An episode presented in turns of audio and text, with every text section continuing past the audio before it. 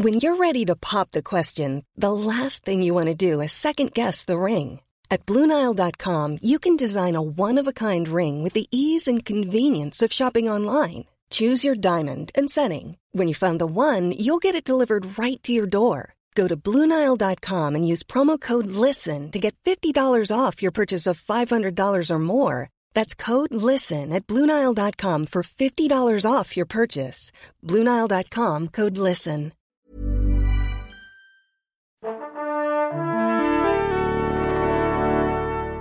Bonjour. C'est moi Orson Welles.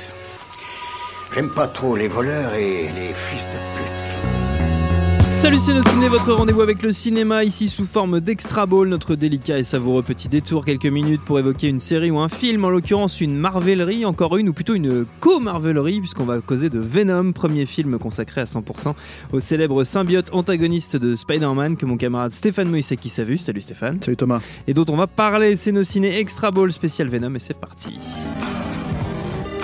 Monde de merde. Pourquoi il a dit ça? C'est ce que je veux savoir. Venom, donc Ruben Fleischer, le réalisateur de Zombieland, entre autres, derrière la caméra, et de Gangster Squad, super film, euh, derrière la caméra, et dans le rôle titre, ce bon vieux Tom Hardy qui incarne donc Eddie Brock, ce journaliste qui va se retrouver associé à un mystérieux symbiote extraterrestre qui va le doter de pouvoirs hors du commun, mais ça ne va pas aller sans quelques petits tracas, étant donné notamment qu'Eddie slash Venom est un peu pourchassé par le patron d'une multinationale obsédé par le symbiote. Qu'est-ce que ça vaut tout ça, mon bon Stéphane? Bah, euh, c'est vraiment mauvais. Ah. Euh, les, les, les, critiques américaines le comparent à Catwoman. Moi, je trouve que c'est euh, méchant pour Catwoman. Pas, pas en fait parce que Catwoman est un bon film, c'est pas vrai. Non, hein. c'est un très monde mauvais s'en- film. s'en souvient, Ouais, quoi. ouais. Mais c'est un film dont on se rappelle. Oui. Parce qu'il y a vraiment beaucoup, beaucoup, beaucoup, beaucoup de moments totalement psychotroniques en fait Ah, dans, dans- complètement, dans ouais, Catwoman de. Pitoff. Là, malheureusement, beaucoup moins. Il y a quand même quelques morceaux, euh, quelques De morceaux bravoure. de, de bravoure, quoi. Mais euh, avant, avant peut-être d'expliquer pourquoi, parce que le truc avec, euh, c'est que nous, on tape beaucoup sur les films Marvel. Oui. Ici, on, finalement, on, je sais pas si on est les seuls hein, dans la critique, parce que c'est pas vrai. Je mais pas. le truc, c'est que c'est que c'est une grosse constante qu'on nous reproche pas mal. Oui, et peut-être pour les gens qui sont pas forcément versés dans la façon dont les, les- ces films-là sont produits, faire une distinction en fait euh, entre Marvel et Marvel, c'est-à-dire et la façon dont, dont certains certains personnages en fait sont appartiennent à, à proprement Oui. parler à Marvel et en fait c'est eux qui les développent dans le- la logique du euh, MCU du MCU, ouais. et la façon en fait dont euh, des contrats du passé bah, leur les, les empêchent en fait Oui, d'avoir certains certains ce persos ouais. Et c'est notamment le cas de Venom Mm. qui ne qui, qui, en fait qui pour pouvoir l'utiliser par exemple dans le MCU comme ils utilisent maintenant Spider-Man avec Tom Holland, bah, ils doivent faire un, un- un contrat, ils doivent passer un contrat avec euh, Oui, avec Sony. euh, Sony voilà. Mm.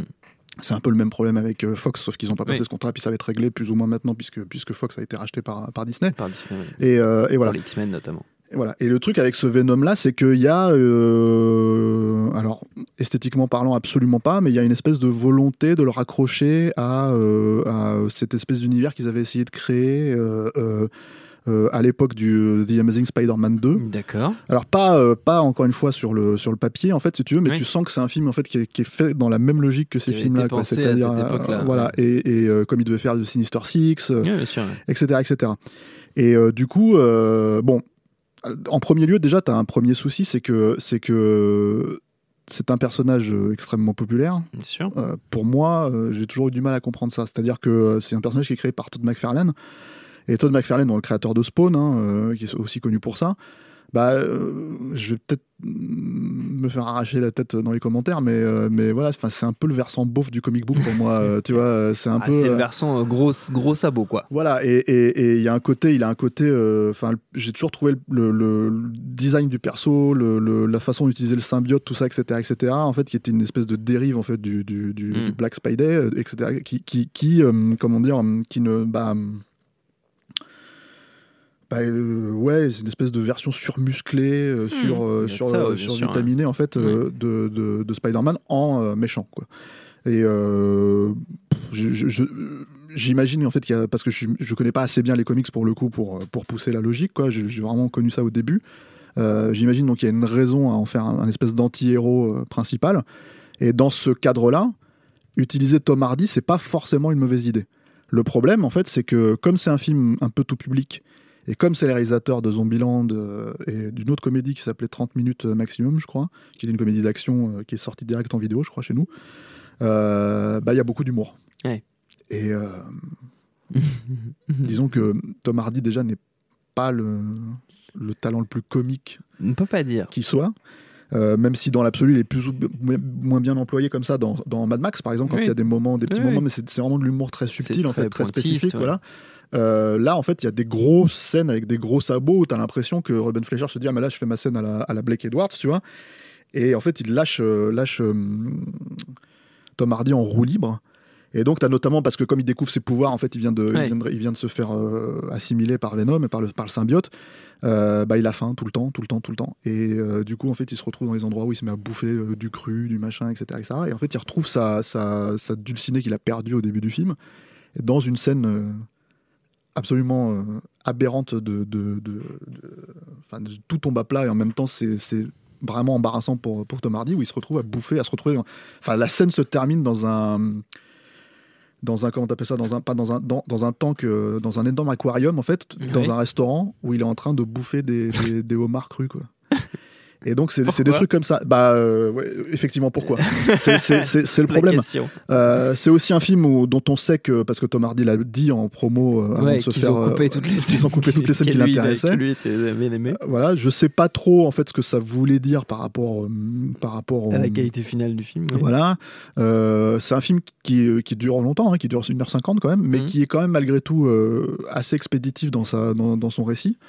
Euh, et effectivement, alors ça, ça a été dit aussi par les critiques américaines, et c'est plus ou moins vrai en fait. On dirait, moi, plus que qu'un Catwoman, en fait, je rapprocherais ça plus d'un Daredevil ou un truc comme ça, un Daredevil Ah oui. là, parce que vous me reprochez toujours de parler euh, avec mon Oui. accent français euh, de, de 2002, quoi. C'est-à-dire que c'est il y, y a un vrai côté 2002 2003 je sais plus il y a un vrai côté ouais c'est un film d'un autre temps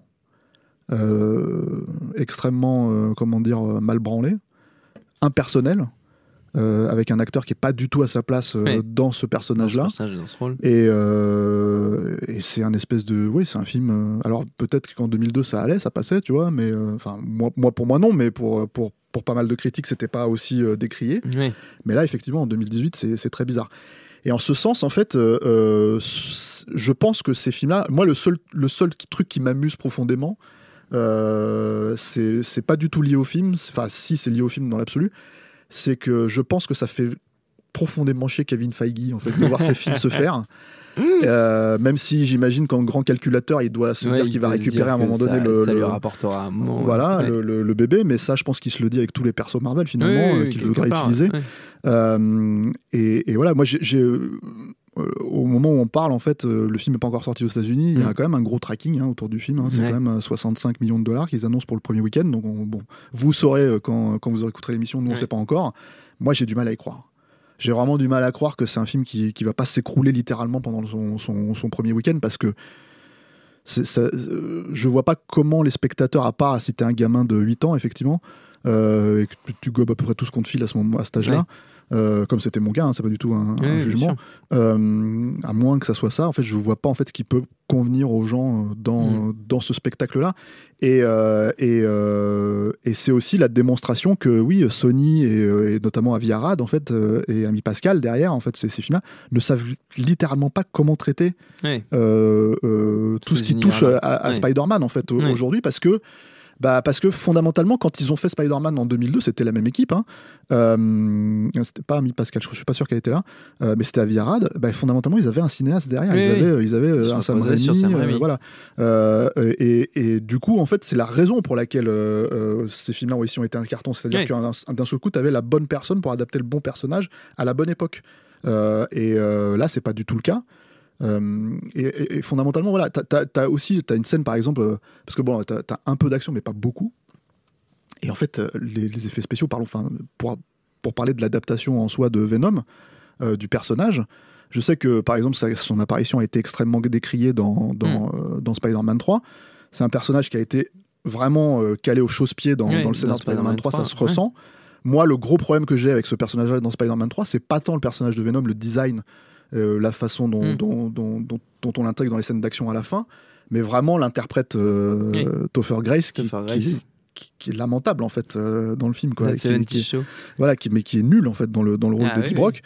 Et, euh, et là, en fait, bah, euh, mais, mais malgré tout, je trouvais que le design en termes d'effets spéciaux, Oui, ça se posait là. Quoi. fonctionnait, ouais. Là, je trouve que, enfin, ça va. Je pense que, j'espère en tout cas, que ça va peut-être remettre un peu de lumière sur Spider-Man 3 et montrer que finalement, euh, Tout est- n'était pas si mal. tout, tout est relatif, tu vois, et que, c'est, et que le personnage était plus ou moins quand même, en tout cas en termes de stylistique et en Ouais. termes visuels et en termes, voilà, était mieux adapté que là, parce que tu as notamment un combat à la fin, euh, alors entre, euh, entre euh, Venom et Riot, qui est un autre personnage Oui. euh, de symbiote en fait, et le est un combat en fait, mais qui, qui, qui renvoie, enfin incompréhensible en fait, littéralement incompréhensible parce que c'est que du numérique et c'est c'est enfin c'est un fatras de de- d'encre noire en fait qui se qui s'entrechoque quoi et ça renvoie un peu au combat final de Hulk euh, de Ang Lee euh, qui, qui était pareil imbitable en fait c'était Ah, complètement, Hulk ouais. qui se battait contre une espèce qu'on perd mais qui Ouais. était une espèce de, de force enfin pas un pec cosmique je sais pas ce que c'était exactement mais C'était tellement bizarre. incompréhensible tu savais pas trop ce qui se passait quoi Ouais.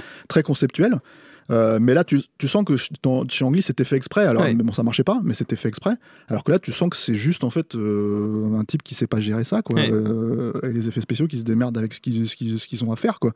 Donc, donc voilà. C'est un film qui est, alors voilà, c'est un film qui est vraiment tiré par le bas par tous ces choix en fait. comment dire dont j'ai parlé, c'est-à-dire, euh, je pense, le, en premier lieu, Tom Hardy ne colle pas vraiment au rôle, Euh, en tout cas dans la façon essaye de le décrire. Euh, T'as quand même l'impression de, de voir un pouilleux en fait pendant, pendant tout le film, ce qui pose pas de problème quand c'est Mad Max, mais quand c'est quand c'est euh, Quand c'est Venom, quand Brock, euh, euh, oui. un personnage quand même Censé être un journaliste d'investigation. voilà, Euh, euh, bah ça marche pas trop. T'as euh, comment dire, euh, t'as beau. Alors les scènes d'action, quand je disais, voilà, t'en as une autre, t'as une poursuite en fait dans les rues de, de, de San Francisco qui sont, mais euh, c'est la seconde équipe et ça se voit en fait comme le nez au milieu de la figure, avec plein de plans d'un seul coup au ras du bitume, machin, etc. Mais qui, mais qui pareil, en fait, elle est montée de manière complètement incompréhensible. Daredevil, quoi. Je te dis, c'est vraiment ces scènes-là, quoi. Et Sans et- Colin Farrell. voilà, et sans Colin Farrell, sans, sans Ben Affleck. Et, euh, et après, bah ouais, une espèce de scénar qui pose les bases, mais qui pose pas grand chose, et qui en plus essaye à un moment donné, euh, se rappelle au- en cours de route qu'il faut créer un univers autour de ça. Ouais. Et donc, ils se permettent deux, euh, comment dire, euh, scènes, euh, deux easter eggs. Alors, une qui est de toute évidence connectée au film. Euh, donc je laisse la surprise aux gens, euh, si tant est que ce film-là existera, si on voit une suite. Et un autre easter egg qui est euh, lié à, euh, au, au dessin animé qui vont sortir à, à Noël, là, euh, Spider-Man Spider-Man Into the Spider-Verse, je sais pas quoi, Oui.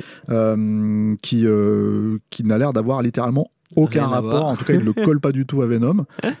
Mais qui, bon, enfin voilà. euh, moi, moi, j'ai un gros problème avec l'animation de ce, ce- de, de ce que je vois pour l'instant, Oui. mais qui pourrait, euh, qui pourrait, comment dire, euh, être leur porte de sortie pour justement garder cet univers chez. Sony et le développer un peu mieux, quoi. Euh, moi, je suis pas super convaincu par le truc.